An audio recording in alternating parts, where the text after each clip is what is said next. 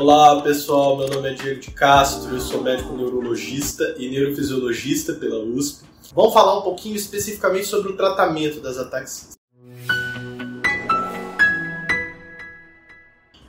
O cerebelo e os nervos responsáveis pela coordenação e pelo equilíbrio são as estruturas que mais precisam de conexões para o bom funcionamento dessa área cerebral. Ou seja, essas áreas elas são hiperconectadas. Então o nosso equilíbrio ele precisa da informação dos nossos ouvidos para saber a posição da cabeça. Ele precisa da informação visual para saber o que está acontecendo no espaço. Ele precisa do tato para saber a posição dos nossos pés e ele precisa de uma coisa chamada propriocepção inconsciente, que é a gente saber onde estão precisamente as nossas articulações, e isso o cerebelo junta tudo e nos dá o equilíbrio.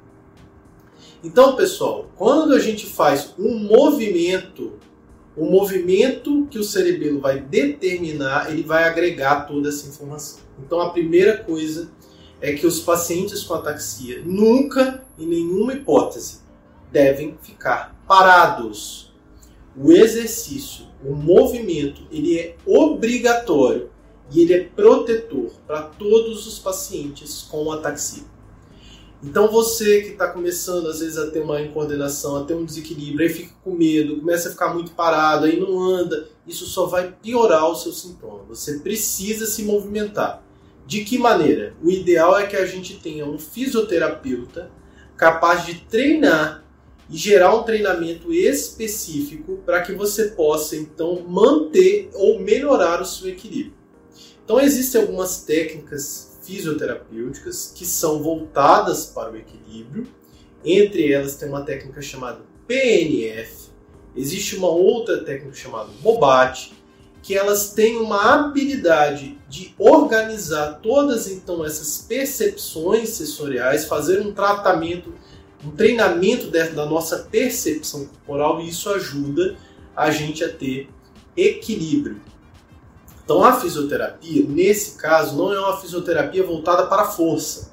Esse é um erro que a gente vê muito comum na prática dos pacientes com ataxia. Ele vai às vezes no fisioterapeuta e fica fazendo um movimento assim. A questão não é essa, porque na ataxia o paciente geralmente tem a força preservada. O que ele tem é a dificuldade de organizar todas as percepções que geram equilíbrio.